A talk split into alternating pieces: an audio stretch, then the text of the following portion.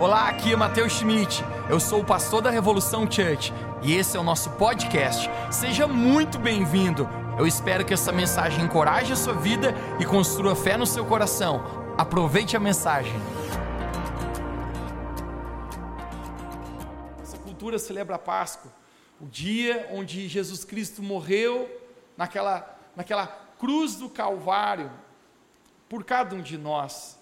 E hoje a minha oração é que a gente possa ter uma revelação divina do que realmente foi a cruz de Jesus. Todos conhecem essa história. Essa história é a mais conhecida de toda a humanidade, sem dúvidas. Deus, o Filho de Deus, indo à cruz para morrer por nós. Mas é muito mais profundo do que apenas uma história.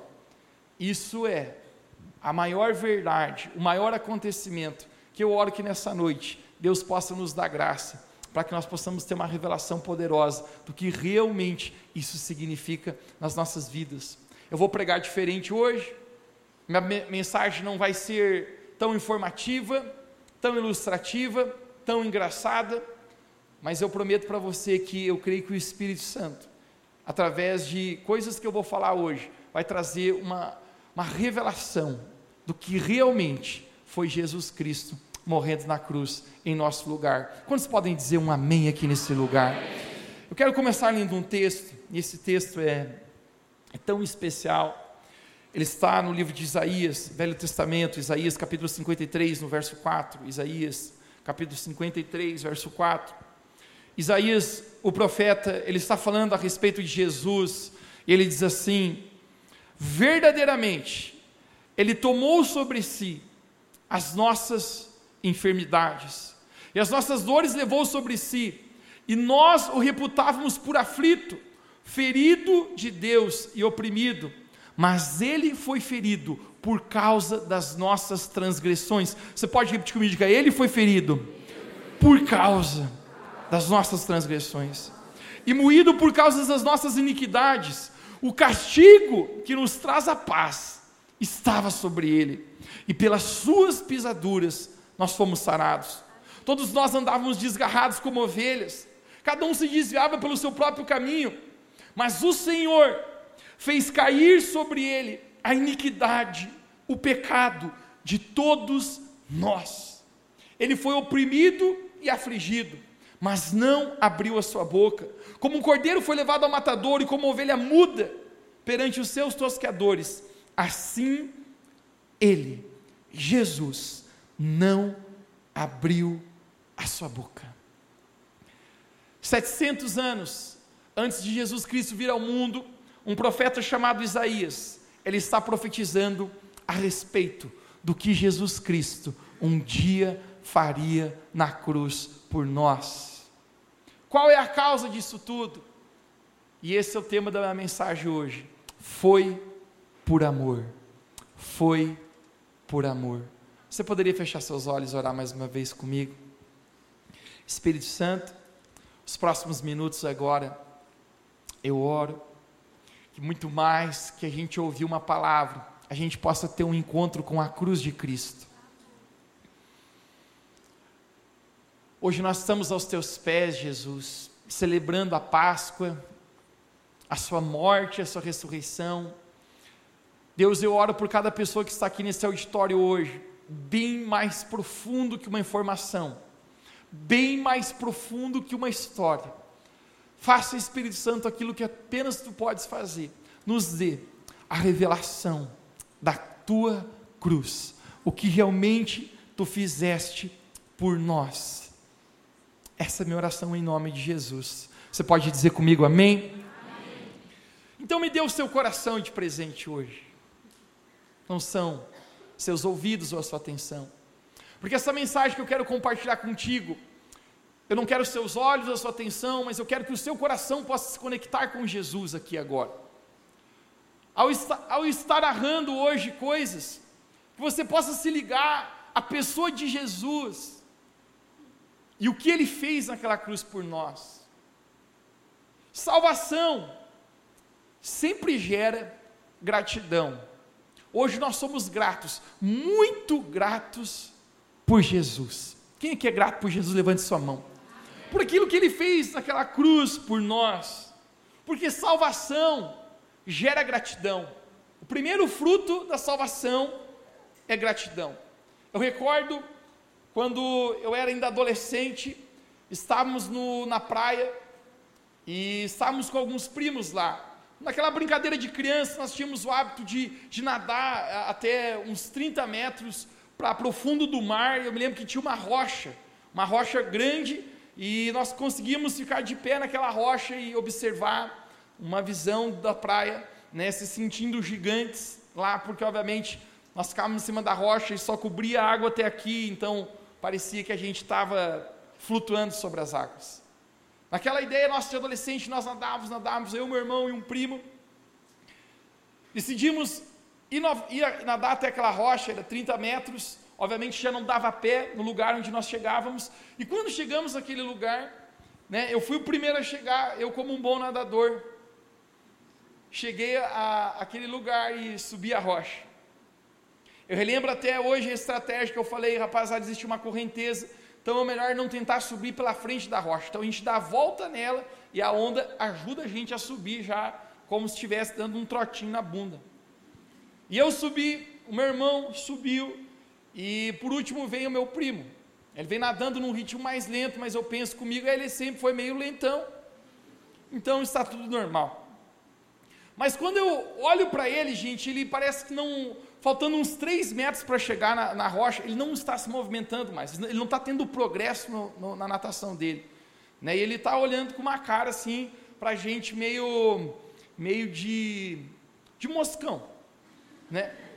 E lá Janas entende que é isso. Ele está com uma, uma, cara meio bobão assim. Eu falei, mas é meio bobo mesmo, então talvez esteja no seu modo normal. Só que eu vi que ele não tinha progresso e eu pensei, alguma coisa não está certa.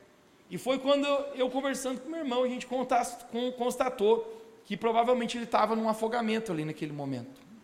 Ele estava se afogando e eu não, não vacilei em pensar. Falei para meu irmão, vamos pular e vamos salvar ele. Né? Sobre afogamento, gente, é um, é um paradigma isso, porque normalmente fala que quem pula para salvar morre e o camarada que era para ser salvo sobrevive. Mas na nossa cabeça, gente, eu não, nem pensei nisso. Eu falei, pula de um lado, pega um braço dele, eu pulo do outro, a gente pega outro braço. A gente pulou na água rápido. Naquela época, acho que a gente tinha um, um pouco mais de fôlego. Eu botei um braço dele imediatamente aqui no meu pescoço. Falei para o irmão, faz o mesmo. E a gente veio nadando, cada um num braço, até a praia. Quando a gente chegou lá, literalmente a gente estava muito exausto. Parece que existe até um, uma arquibancada já na praia assistindo aquele momento. E quando meu primo chegou lá, ele estava até um pouco inconsciente. Ele estava por um instante ali, ele tomou muita água, né, reanimaram ele ali, ele, ele voltou e ficou acho que uns 15 minutos para ele recobrar a consciência e entender o que estava acontecendo. Quando a gente chegou à noite, né, depois desse salvamento, a propósito milagroso de Deus, eu creio, né, na, nos anjos do Senhor acampam ao redor daqueles que o temem. Quantos creem que os anjos do Senhor acampam ao nosso redor? E um livramento de Deus na nossa vida. Mas eu me lembro que ele chegou com uma atitude de gratidão muito grande. Ele falava assim: Mateus, eu queria te agradecer para você ter pulado na água e ter tentado me salvar e me salvou. Você quer que eu te pague um X salado? E eu falava, não, não, cara, não precisa, né? Dele, não, mas obrigado, dá um abraço. Eu dava um abraço nele. Daqui a pouco ele chegava para mim assim, Mateus, um cachorro quente eu te pago. E eu falei, não, cara, não, não precisa nada. Ele, não, me dá um abraço, que obrigado, cara, tu me salvou. Gente, o tempo inteiro ele ficava dizendo assim, oh, mas, oh, mas valeu, cara, valeu, era para mim estar no, no meu, meu velório agora. E eu estou aqui, um, x-salada eu te pago, Mateus. Falei, cara, não precisa. Mas existe uma tentativa dele, gente, de gratidão. Por quê? Porque salvação gera gratidão. Porém, nessa noite, gente, a história que eu quero contar para você é a maior história de salvação da humanidade. A maior história de salvação que nós podemos encontrar em todas as eras, em todos os tempos, em todas as gerações. Essa é uma história de muito amor e de muita salvação. Nesse texto que nós lemos agora há pouco, no livro de Isaías, capítulo 53, o profeta está profetizando mais ou menos 700 anos antes que acontecesse a crucificação de Cristo. E ele está dizendo: Ele tomou sobre si as nossas dores, Ele tomou os nossos pecados, Ele foi até aquela cruz, Ele foi moído, Ele foi esmagado por causa da nossa iniquidade. O profeta Isaías está tendo uma revelação do que Jesus Cristo fez, a revelação da cruz. Você pode dizer comigo a revelação, a revelação. da cruz. Mil anos, mais ou menos, ainda antes do profeta Isaías, existiu um outro homem que também teve essa mesma revelação. Perceba, eles estão no tempo passado e mesmo assim, eles estão tendo uma revelação do que aconteceria naquela cruz. O rei Davi. O rei Davi, dessa mesma maneira, profetiza, e é mais do que isso, é como se ele estivesse tendo uma experiência, sem mesmo, sem mesmo ainda ter acontecido aquilo. O calendário de Deus é diferente do nosso, Deus vive no tempo Kairos, nós vivemos no tempo Cronos, onde existe passado, presente e futuro, tempos, estações, meses, anos. Deus não é assim, não tente entender, você ficará maluco. Mas o passado, o futuro, o presente para Deus não, não existe conta. Davi, ele tem uma experiência, como se ele estivesse no próprio corpo de Jesus e sentindo aquilo que Jesus estava sentindo, Davi estava tendo a revelação da cruz. Você pode dizer mais uma vez comigo, a revelação da cruz. Olha o que, que Davi fala, mais ou menos mil anos, dez gerações antes da vinda de Jesus, no Salmo 22, verso 14. Parece que é como se ele estivesse sentindo o que Jesus sentia. Em Salmo 22, verso 14, ele diz: Como água me derramei, e todos os meus ossos estão desconjuntados. Meu coração se derreteu como uma cera no meu íntimo. Meu vigor secou-se como um saco de barro. E a minha língua gruda no céu da boca. Deixaste-me no pó à beira da morte. Cães me rodeiam. Um bando de homens maus me cercou. Perfuraram as minhas mãos e os meus pés. Posso contar todos os meus ossos, mas eles me encaram com desprezo. Dividiram as minhas roupas entre si. Tiraram sorte das minhas vestes Poderíamos continuar. Davi está tendo algo que se chama a revelação da cruz. Deixe-me falar para você: você nunca será um bom seguidor de Jesus Cristo até que você tenha verdadeiramente a revelação do que Jesus Cristo fez por você na cruz, do preço que foi pago. Davi está falando isso. Quando olhamos para o Velho Testamento, temos 25 profecias a respeito apenas da morte de Jesus naquela cruz, que todas se cumpriram. Zacarias capítulo 11, Salmos 55, Isaías 53, Isaías 53, verso 4, Salmo 119, Salmo 22, Salmo 69, Salmo 34, Zacarias 12, Amós 8. Poderia citar todos para você, eu anotei todos aqui mais 25 profecias falando do momento da crucificação. Toda a vida de Jesus, desde o seu nascimento, é divino e é impactante. O Filho de Deus, habitando em forma de homem.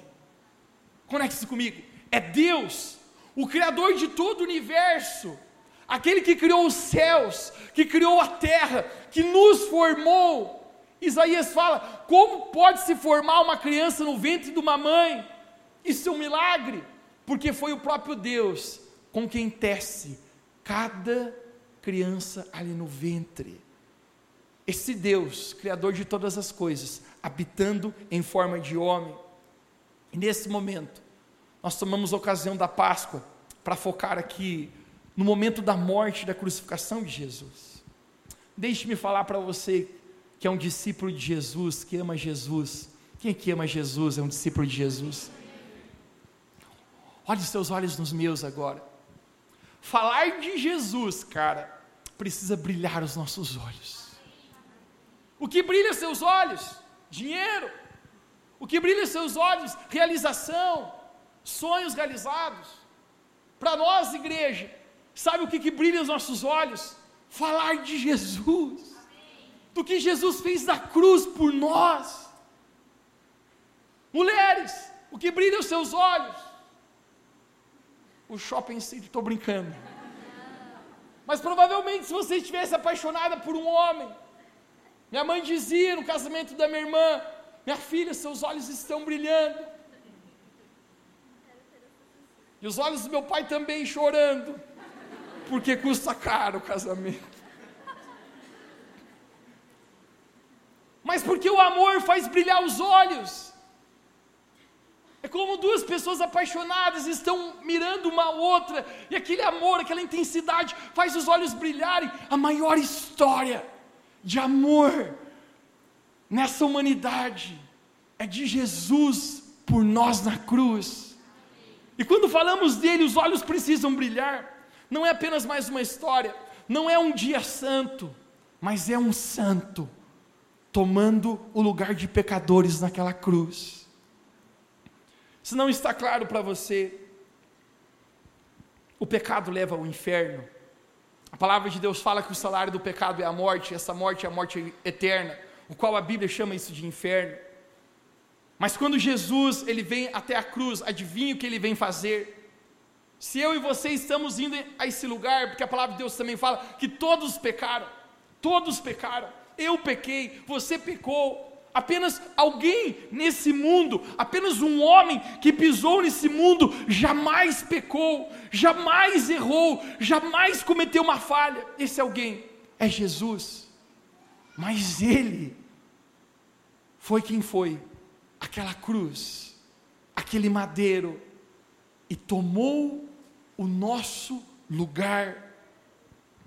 A cruz de Jesus é mais eloquente expressão do amor de Deus pela sua vida. Quando Jesus morre naquela cruz, ele morre porque ele ama você. A maneira como que Deus escreve essa história não é nas nuvens, não é num livro, não é na boca de pessoas, essa história chamada a cruz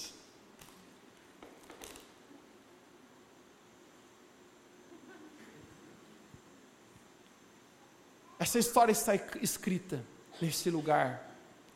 A maneira como Jesus nos amou. Como Deus prova o seu amor por, por nós. A Bíblia fala que quando nós éramos pecadores, cara, e deixa eu falar para você, que baita pecadores nós somos. Falando por mim, fale por ti mesmo, mas eu sou um grande pecador. Você já olhou quem realmente você é? Quem realmente nós somos, por detrás das nossas roupas, por detrás dos nossos filtros no Instagram, nos bastidores reais da nossa vida, os momentos mais escuros e sombrios, o que eu e você já pecamos, mas a Bíblia fala que mesmo nós sendo pecadores, Cristo nos amou, morrendo por nós, você é tão especial para Deus, que um dia, Deus lá do céu, Ele enviou o seu único filho a esse mundo para morrer por você. Existe alguém aqui nessa noite que você está se sentindo sem valor? Você está se sentindo pouco amado? Talvez hashtag jogado às traças alguém se importa, alguém me ama, eu tenho sentido, eu tenho valor. Todos os dias que você se sentir sem valor, que você se sentir um Zé Ninguém, lembre, o seu valor é Jesus Cristo na cruz por você. O Filho de Deus, Deus Pai, foi capaz de dar seu filho, por amor, adivinha quem? A você e a mim. Agora relembre o que Jesus Cristo sofreu nessa cruz. Qual foi o preço que ele pagou? Exatamente em Lucas capítulo 22, verso 44, a Bíblia nos fala que Jesus, ele está num jardim, ele está ajoelhado, ele está orando, a agonia de Jesus é tão grande, porque Jesus ele sente que o momento da morte é chegado, não, não seria apenas uma morte. Eu quero que enquanto eu, eu estiver falando agora, você consiga visualizar isso Visualize isso, igreja. Jesus está num jardim chamado Getsemane. O quanto ele sofreria, mas mais do que um sofrimento natural, Jesus levaria o pecado de toda a humanidade. O pecado pesa. Eu aprendi isso na minha vida. Você já viu quanto o pecado pesa, cara? Quando você pesa, ou melhor, quando você peca, parece que o pecado te põe mil toneladas nas costas. Onde você acorda aquele outro dia, a noite pode ter sido prazerosa, mas não compensa o pecado. No outro dia, aquele peso, aquela tristeza, a carne pode ter sido satisfeita, mas o espírito não está alegre, porque quando a gente peca, o prazer é nosso, mas a alegria é do diabo. O pecado pesa e Jesus carregaria o peso do pecado de toda a humanidade. Então ele está ajoelhado num jardim, ele está orando, e a oração que Jesus fala é: Deus, Pai, se possível, afaste de mim esse cálice de dor. Ele, ele vai, beber esse cálice, é, é figurativo isso, mas ele está dizendo: Eu vou passar por tamanha dor. E Deus Pai não responde, nem uma vez. Jesus, por três vezes, Jesus diz: Deus Pai, se possível, afasta de mim esse cálice de dor. A pontos que a agonia de Jesus é tão grande que a palavra de Deus fala que ele começa a suar como gotas de sangue. Ele está naquele jardim. Quando ele está lá, de repente, Judas, o discípulo traidor, você conhece a história, vem acompanhado de uma legião de soldados na Bíblia, legião sempre se declara mais de 100. Judas vem com muitos soldados e Jesus está perante o jardim e Judas beija o rosto de Jesus. Naquele momento, Jesus está sendo traído. Dizem que poucas dores desse mundo são piores do que a traição de quem você ama. Jesus caminhou com Judas por três anos e meio, investiu nele, amou ele, investiu tempo, sonhos. Mas Judas está o traindo por 30 moedas de prata, com soldados. Tudo bem, Judas já era de se esperar, hashtag tipinho de pessoa. Mas a Bíblia fala que todos os outros onze discípulos também abandonaram Jesus. Quando os, os guardas chegaram para correr, todo mundo correu, hashtag vazou, cara. A Bíblia menciona no Evangelho de Marcos um discípulo de Jesus que até mesmo nu correu. Como isso, Mateus? A minha imaginação é muito fértil. Eu fico imaginando aquele, aquele negócio quando você brincava, quando era criança, brincava de pega-pega o bicho. Onde o camarada está correndo, ele pegava a tua jaqueta, despegou, ele falou, pegou não, você deixava a jaqueta e saia correndo. Eu acho que os soldados vêm para pegar os, os discípulos e um pega na túnica de um, e o outro fala, segura aí, cara, fica aí que eu te peguei. Ele pegou não. O cara pensa, mas vale um pelado vivo que um morto corajoso. Esse cara deixa a roupa para trás. Todos abandonaram a Jesus. Até mesmo Pedro, ah, você lembra da história de Pedro, que havia jurado ser fiel a Jesus até a morte. Todos abandonam a Jesus. Mas você consegue imaginar a humilhação de Jesus sendo interrogado? No livro de Mateus, capítulo 26, no verso de 67, falam que cuspiam no rosto de Jesus. Não é apenas uma vez, passavam e cuspiam no seu rosto, o esmurravam, desferiam tapas em seu rosto, xingando Jesus, esmurrando Jesus. Dizem que o cuspe é um dos atos de maior humilhação que existem. Talvez Jesus está todo cuspido, de cima a baixo. Jesus está mudo, calado, ele está sendo humilhado. Agora eu quero que você imagine: ele é o Filho de Deus, ele é o Todo-Poderoso, e ele está sendo cuspido por homens. vestiram ele com um manto de púrpura. Obviamente não é para honrá-lo, é simplesmente para envergonhá-lo e fazerem piadas com ele. Colocaram nele uma coroa de espinhos. Sim, Jesus é o Rei dos Reis. A Bíblia fala que todas as coisas foram criadas, foram criadas por meio dele, e nada que se fez sem por ele se fez.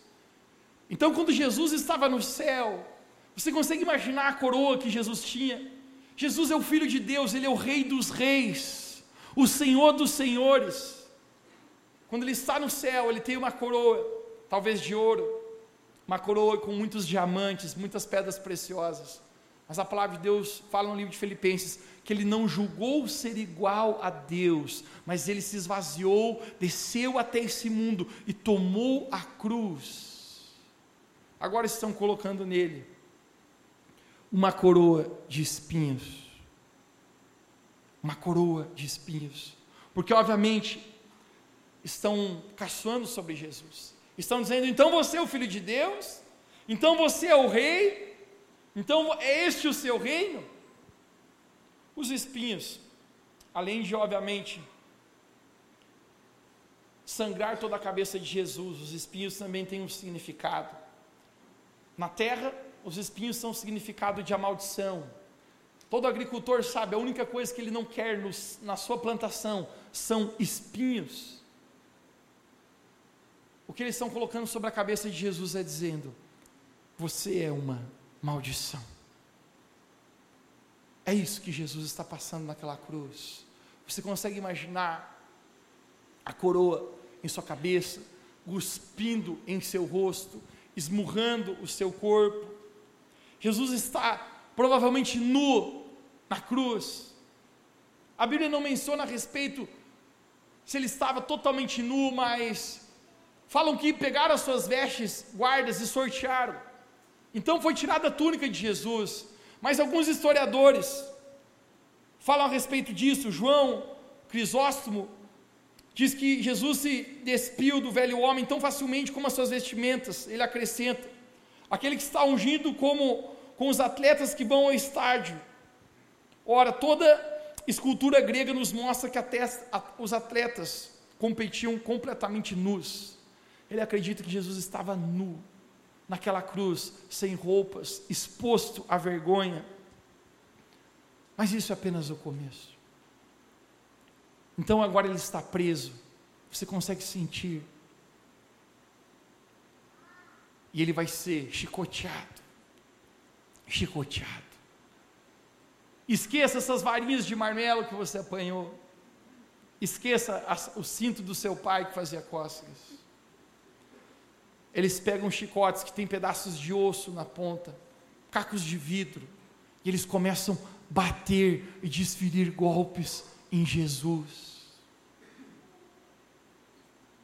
Existia uma, uma lei no código de honra dos soldados romanos que nem um homem podia ser apanhado por mais de 40 chicotadas. Se qualquer pessoa apanhasse por 40 chicotadas, já basta. Agora deu mais que 50 chocotadas, esse homem irá morrer. Então, esses homens têm uma estratégia maquiavélica. Esses homens pensam: se nós darmos 39 chicotadas, não a pena máxima de 40, então nós poderemos continuar o maltratando, o esmurrando. É isso que eles fazem. 39 chicotadas em Jesus Cristo.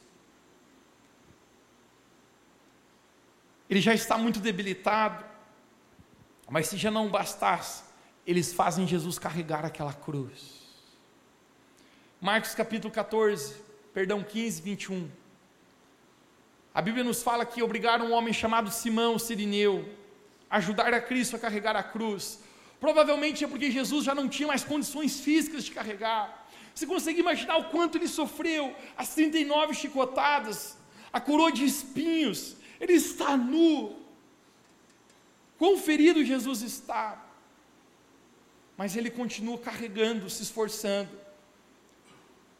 Alguns acreditam que Jesus derrubou muito a cruz no caminho. Até pedirem para Simão Sirineu carregar. Isso também talvez tenha um significado, porque todas as vezes que nós estamos na nossa caminhada, às vezes que nós caímos, na nossa caminhada com Jesus, mas todas as vezes Jesus se levantou e ele não desistiu. Simão Sirineu é obrigado a carregar aquela cruz, então eles chegam a um monte chamado Gólgota, que significa o monte da caveira. E lá Jesus será crucificado no meio de dois ladrões, de dois bandidos, de dois assassinos. Jesus está naquela cruz, no meio daquele lugar. Então estico a mão direita de Jesus e pregam a sua mão naquela cruz. Imagine comigo isso.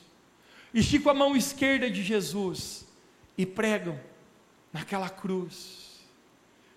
Juntam os seus dois pés, o tamanho daquele prego, e cravam sobre os pés de Jesus. Amarram-o na cruz e levantam a cruz com uma placa escrita Rei dos Judeus. Obviamente eles não estão reconhecendo como rei, mas o que eles estão fazendo é dizendo: salve-se a si mesmo, rei. Você não curou muitas pessoas, você curou aquele cego chamado Bartimeu, por que, que você não pode agora se livrar? Você não curou aquela mulher que tinha fluxo de sangue, e agora por que, que você não tem poder para se livrar dessa cruz? Você ressuscitou Lázaro, você não tem poder para descer dessa cruz? Salve-se a si mesmo, Rei dos Judeus, se tu és mesmo quem tu diz. Jesus está naquela cruz. Jesus está com muita sede, então ele pede água. Está totalmente desidratado. A cruz nunca foi um objeto para morte, a cruz era um objeto de tortura e o mais cruel de toda aquela época. Jesus está pregado naquele madeiro. As pessoas desferiam palavras terríveis contra Jesus. E isso é incrível, porque Jesus, debaixo de tanta dor, ele fala: Pai, perdoa eles, porque eles não sabem o que eles fazem. Perdoa eles. Então pegam uma esponja molhada de vinagre, estendem a boca de Jesus, mas quando Jesus sente que é vinagre, o vinagre era um anestésico daquela época, e Jesus ele diz: Eu não quero, eu não quero, porque a dor que eu estou levando tem uma razão, existe uma causa, ele está sofrendo naquela cruz. Igreja, você consegue imaginar o tamanho daquela dor? Talvez o pior momento para Jesus, eu não tenho dúvida, está narrado no livro de Marcos, capítulo 15, no verso 34. Quando Jesus está na cruz, e todo o pecado da humanidade, o meu pecado, o seu pecado está sobre ele. E a Bíblia fala que o próprio Deus o abandonou. Talvez ele com seus braços estendidos, ele poderia pensar: Deus, eu poderia suportar qualquer coisa, mas ser abandonado por ti. E Jesus ele brada em aramaico, que é a sua língua de nascença. Ele diz: Eli, Eli, lama sabachthani que significa Deus meu, Deus meu, por que me abandonaste? Jesus está se sentindo abandonado porque Deus Pai o deixa. Obviamente Deus é santo e Deus não pode estar onde está o pecado, e o pecado de toda a humanidade nesse momento está ali, com Jesus na cruz. Toda acusação está perante Jesus. Às três horas da tarde, houve trevas em toda a humanidade. Os céus se escureceram. E em Marcos capítulo 15, verso 37, diz que Jesus, dando um forte grito, ele expirou e morreu. Expirou e morreu.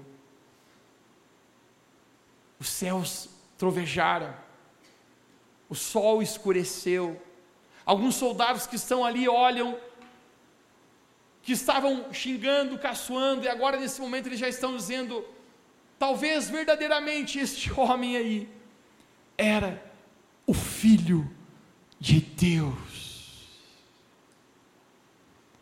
Se já não bastasse, vem um homem, um soldado com uma lança, e ele joga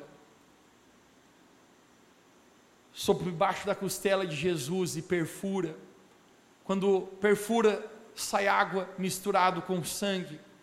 Alguns médicos e cientistas acreditam que a única maneira de a água misturar no sangue com o corpo humano é quando o coração explode.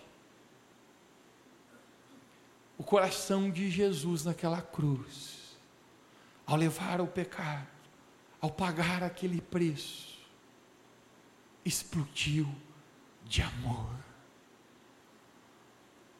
Explodiu de amor. Existia o templo dos judeus, o santuário, o qual Davi havia proposto construir, mas seu filho Salomão foi quem construiu. Com muito ouro, era o templo sagrado.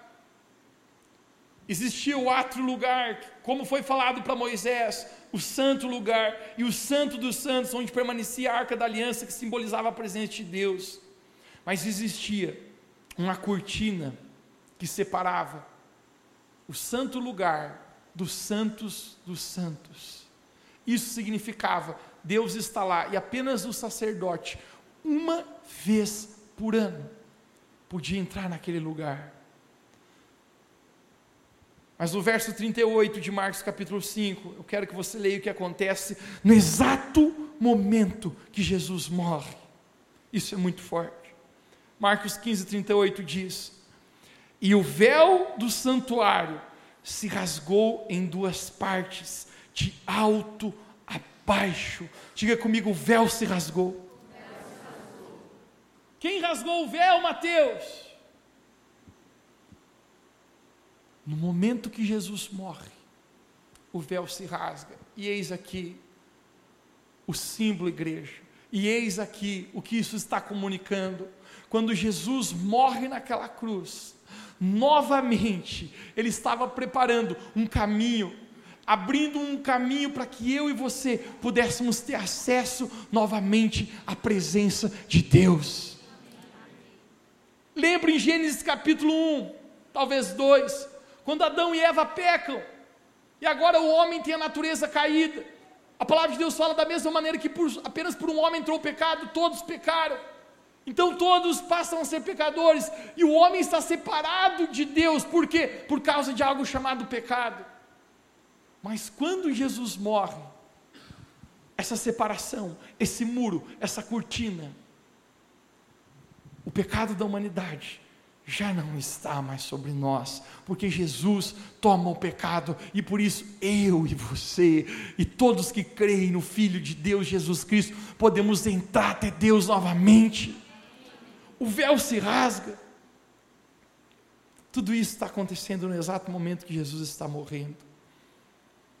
Mas nesse momento vem essa pergunta, e é o momento onde nós entramos na reta final do que queremos comunicar hoje aqui.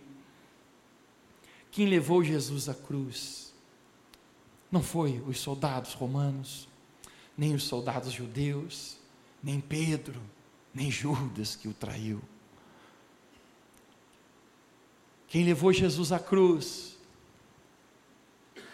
foi os nossos pecados, os meus pecados, os seus pecados. Foi isso que levou Jesus Cristo até aquela cruz. Cada uma das nossas vergonhas, cada uma dos nossos erros e pecados tão sujos, Jesus, Ele vai até a cruz. O próprio Deus Pai enviou seu filho para morrer naquela cruz. É a própria vontade de Deus Pai que seu filho morra por nós, porque Deus é amor, mas Deus também é justo. E quando Jesus morre na cruz, a justiça de Deus está sendo concretizada. Porque se Deus fosse justo, todos nós, igreja, todos nós, humanidade, iríamos para o inferno. Porque o salário do pecado é a morte. Mas Jesus morreu em nosso lugar. O próprio Pai, Deus Pai, levando o seu filho Jesus, e Jesus voluntariamente foi à cruz. Lembre comigo, Jesus, ele tem poder para todas as coisas. Jesus muito bem poderia ter descido daquela cruz, ligado o seu modo super saiyajin, para quem lembra do desenho, descido daquela cruz e consumido todos os soldados, Jesus tinha poder apenas com um estralar de dedos para se livrar daquela cruz, mas ele não o fez. Sabe por quê? Voluntariamente. Foi por amor que ele morreu naquele madeiro. Jesus ele tinha poder. Apenas o Evangelho de João nos narra um fato interessante. Quando Judas, novamente no jardim de Getsemane, chega e dá um beijo em Jesus e mostra quem Jesus é, eles perguntam: Este é Jesus? Jesus levanta a mão, ele diz: Quem vocês estão procurando? Jesus, o Nazareno. Jesus fala: Eu sou. E num instante, eu quero que você veja com seus próprios olhos isso. Em João capítulo 18, no verso 5, quando Jesus diz: Sou eu no verso 6, quando Jesus disse: Sou eu, alguém diga comigo nessa noite: Sou eu. Sou eu. Recuaram e caíram por terra. Olha o que acontece quando Jesus diz: Sou eu. Todos os guardas, mais de 100 homens, caem como mortos por terra. Mateus, por que eles caem por terra? Eu tenho uma teoria para falar para você. Você lembra quando Deus se manifesta a Moisés no deserto? Existiu uma sarça queimando, e Moisés é atraído por aquela sarça que queimava, mas não consumia. Quando Moisés chega na presença de Deus, Deus fala: Moisés, tire suas sandálias, porque o lugar em que você está pisando é santo. Moisés pergunta: Quem és tu, Senhor? E Deus responde para ele dessa maneira: Eu sou o grande eu sou. Eu sou o que sou. Moisés treme na presença de Deus. Quando Jesus diz, Eu sou, é como se a glória de Jesus se manifestasse naquele momento. A palavra de Deus fala que nenhum homem pode permanecer de pé na presença do Todo-Poderoso. A Bíblia fala que se alguém visse a face de Deus, cairia morto no mesmo instante. A santidade, a glória de Deus, a luz dele, a luz que brilha mais que o sol. Quando Jesus diz, Eu sou, aqueles guardas caem como mortos ao chão por terra.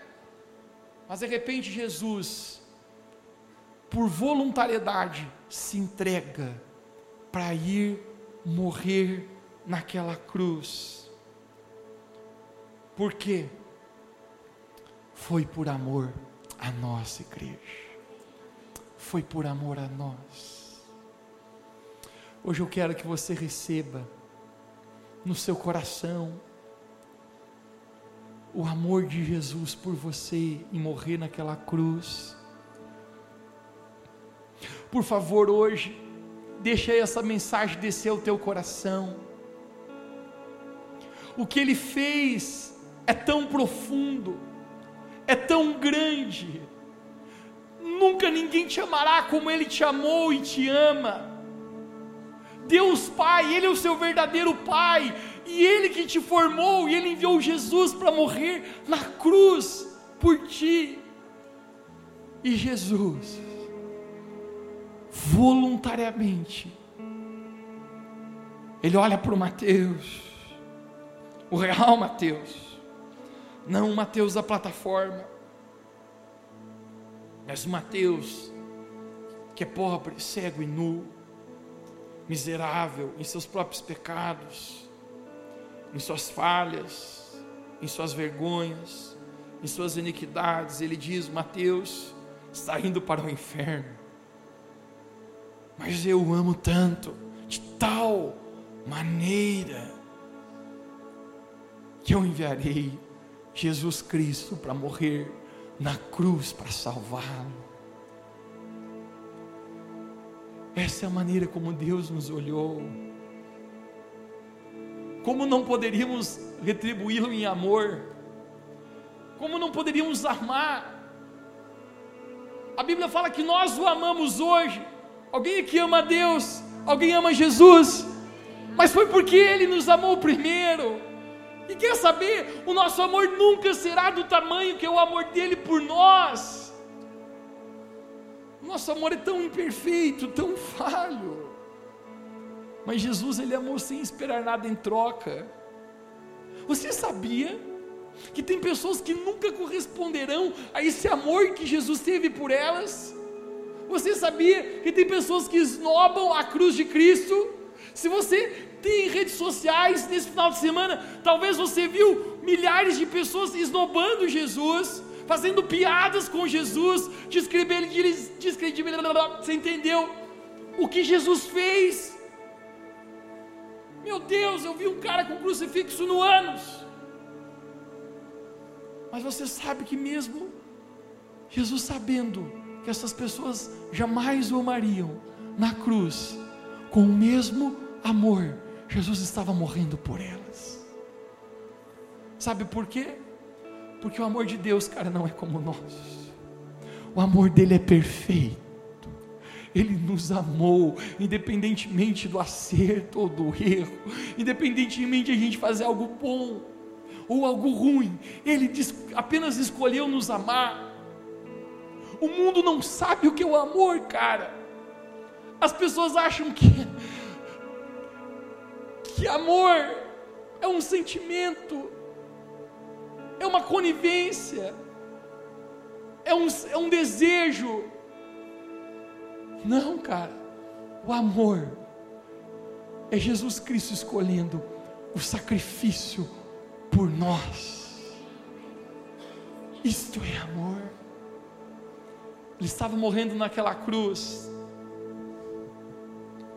Você pode pôr a mão no seu coração, fechar seus olhos apenas por um instante e dizer: Obrigado, Jesus porque tu tomaste o meu lugar e morreste na cruz por mim. Quando eu contar até três, eu gostaria que você falasse uma frase de gratidão a Deus. Aquilo que vem no teu coração, eu não sei o que vai vir no teu coração agora, mas é a tua frase para Ele. Um, dois, três. Fale a tua frase de gratidão.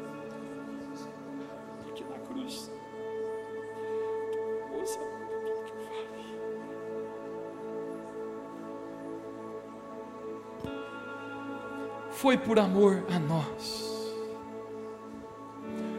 Mas me dê seus olhos agora novamente. Em Marcos capítulo 16, no verso 1, diz: Passando o sábado, então era domingo, hoje é um domingo aqui. Maria Madalena, Maria, mãe de Tiago, e Salomé comparam óleos da Calvin Klein aromáticos para ir ungir o corpo de Jesus. Bem cedo, no primeiro hora do dia, ao nascer do sol, foram ao túmulo e diziam umas às outras: Quem nos removerá a pedra da entrada do túmulo? Porque a pedra era muito grande. Nós temos quatro mulheres aqui. Elas pensam, nós não temos força para remover. No verso 4: E olhando, viram que a pedra já estava removida, mesmo a pedra sendo muito grande. Entrando no túmulo, viram um jovem sentado ao lado direito vestido de branco e ficaram atemorizadas. Pare aqui, elas ficam apavoradas, o coração acelera porque elas reconhecem que não é um, é um jovem de branco, mas, mas não, não é uma presença natural, elas reconhecem algo sobrenatural naquele momento, elas, elas sentem como aquele arrepio, aquele negócio, cara, o que, que é isso? Quem é este homem? Quem é esse jovem vestido de branco? É um anjo. Elas reconhecem que existe algo divino, uma presença celestial naquele túmulo. E quando elas olham para Jesus, ele não está ali. Entretanto, no túmulo viram um jovem assentado. Elas estão atemorizadas, porém o jovem e diz: é um anjo, não tenham medo. Vocês procuram Jesus, o Nazareno que foi crucificado? É esse que vocês estão procurando aqui? Aquele anjo brada e diz: Ele ressuscitou. É esse que vocês vieram achar? Ele ressuscitou e não está mais aqui. Venham ver o lugar onde haviam colocado e ali só tem faixas. Jesus não está mais ali. Mas vão e digam aos discípulos, e a Pedro, diga comigo, e a Pedro, que vai adiante de vocês para a Galileia, para que vocês verão, vocês também o verão, como ele disse. Você conhece a história de Pedro, é o meu discípulo preferido, eu já preguei várias vezes para você. Pedro estava até desistindo da sua fé, ele está num barco, pelado, pescando, dizendo: Eu não tenho mais condições de ser um discípulo. Mas o anjo fala: Fala para os discípulos e fala para. Tem alguma coisa a ver com Pedro aqui? Porque até o anjo sabia que estava rolando na vida de Pedro. Jesus ia encontrar Pedro. Sabe por quê, cara? Jesus ressuscita já nos amando novamente a maior prioridade na agenda de Deus, igreja, nos amar. Quão amor Ele tem por nós. O anjo fala: Ele não está mais aqui. E saindo elas fugiram do sepulcro, porque estavam tomadas de temor e assombro, e não contaram nada para ninguém, porque estavam com medo. Havendo Jesus ressuscitado de manhã cedo, no primeiro dia da semana, apareceu primeiro a Maria Madalena Jesus aparece para essa mulher chamada Maria Madalena, o qual você lembra que ele havia expulsado sete espíritos malignos. Por que, que Jesus aparece? Primeiro para as mulheres, e eis uma revelação muito profunda aqui. Ele queria que a notícia se espalhasse muito rápido. Então ele pensou: será que eu posto no Instagram ou será que eu vou à rádio? Ele pensou: vamos contar para as mulheres. Eu estou brincando.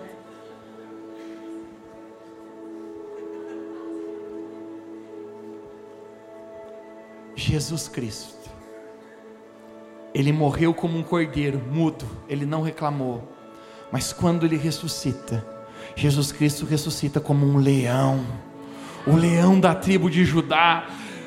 O nosso Deus não está morto, o nosso Deus vive, Ele está aqui nesse lugar. Jesus Cristo, há mais de dois mil anos atrás, foi à cruz para morrer por nós, mas ele ressuscitou. A Bíblia fala que ele foi até o inferno, o inferno, o lugar onde era o nosso destino, onde estava o diabo lá, o chifrudão. E ele diz: Diabo, me dê aqui as chaves do inferno e as chaves da morte, porque elas não te pertencem mais. Eu estou morrendo naquela cruz pela humanidade e eu estou ressuscitando. Jesus venceu a morte, Jesus venceu o inferno, Jesus venceu o diabo, Jesus venceu o pecado. Essa é a nossa fé. Todos os dias que nós acordamos, não é por nós, mas é pelo sacrifício dele por nós. Essa é a maior história. A misericórdia do Senhor, Lamentações capítulo 3, verso 3, fala que a causa de nós não sermos consumidos, a misericórdia de um homem santo, perfeito, o sacrifício uma vez por todas, naquela cruz por nós, pela sua morte, igreja, hoje, nós temos vida. Jesus falou: aquele que crê em mim, ainda que morra, viverá. Porque Jesus ele prometeu na sua ressurreição, ao ser ascendido aos céus, que um dia ele voltaria com seus anjos sobre as nuvens para buscar a sua igreja, os seus filhos e as suas filhas. E se eu e você estivermos vivos no dia que Jesus voltar, a igreja irá subir pra, nos céus para se encontrar com Ele. E se eu e você não estivermos vivos nesse corpo, Jesus falou: aquele que crê em mim, ainda que morra, viverá, porque da mesma maneira que Jesus Cristo venceu a morte, nós também ressuscitaremos com Jesus Cristo. Nós temos esperança, igreja. A nossa vida não termina nessa terra. Nós não vivemos para esse curto espaço de tempo, 70, 80 anos. Nós vivemos para uma eternidade na presença do nosso Pai Celestial, porque Ele nos amou de tal maneira que enviou seu único Filho para todo aquele que nele crê. Deixe-me ver se você crê em Jesus Cristo aqui. Para que todo aquele que nele crê não pereça, não vá ao inferno, não seja morto pelo pecado, mas tenha a vida eterna para sempre. Essa é a nossa fé, essa é a nossa Páscoa. Essa é a maior história de amor. É isso que faz a gente ser um cristão. É isso que faz a gente dizer, não sei se isso vai dar certo.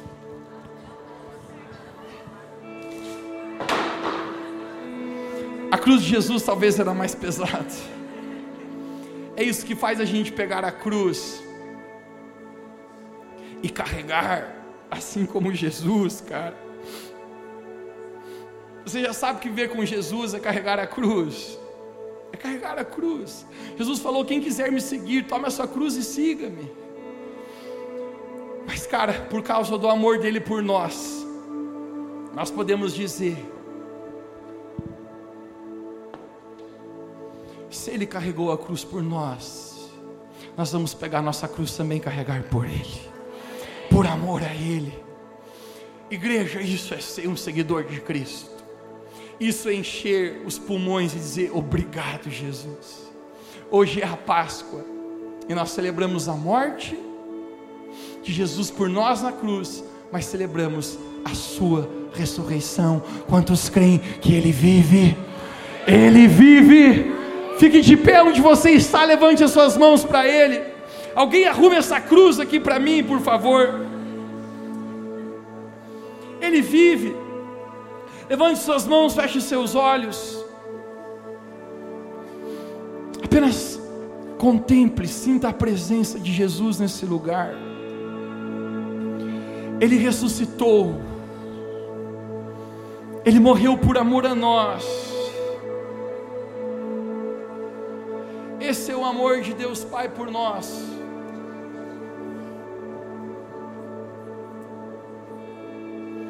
Jesus, hoje nós somos tão gratos pelo teu sacrifício na cruz.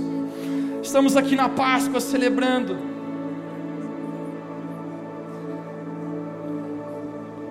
E hoje nós te agradecemos, porque tu tomaste o nosso lugar. Não foi os cravos que te prenderam na cruz, não foi os guardas, não foi as cordas. O que prendeu o Senhor naquela cruz foi os nossos pecados, o teu amor por nós. Pai, hoje nós somos gratos pelo teu amor.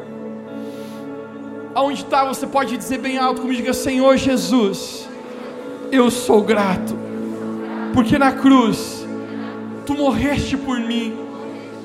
Jesus, eu creio que tu és o Filho de Deus, o Salvador desse mundo, que Deus Pai enviou seu único Filho para que todo aquele que nele crê não pereça, mas tenha a vida eterna. Eu creio em Ti, Jesus, e hoje eu entrego a minha vida ao Senhor. Eu declaro que Tu és o meu Senhor, o meu Salvador. A minha vida é Tua. Naquela cruz, Tu me compraste com o preço do Teu sangue, da Sua morte hoje eu tenho vida por causa da Sua cruz. Esta é minha fé, esta é minha declaração. Nós declaramos isso, a morte vencer.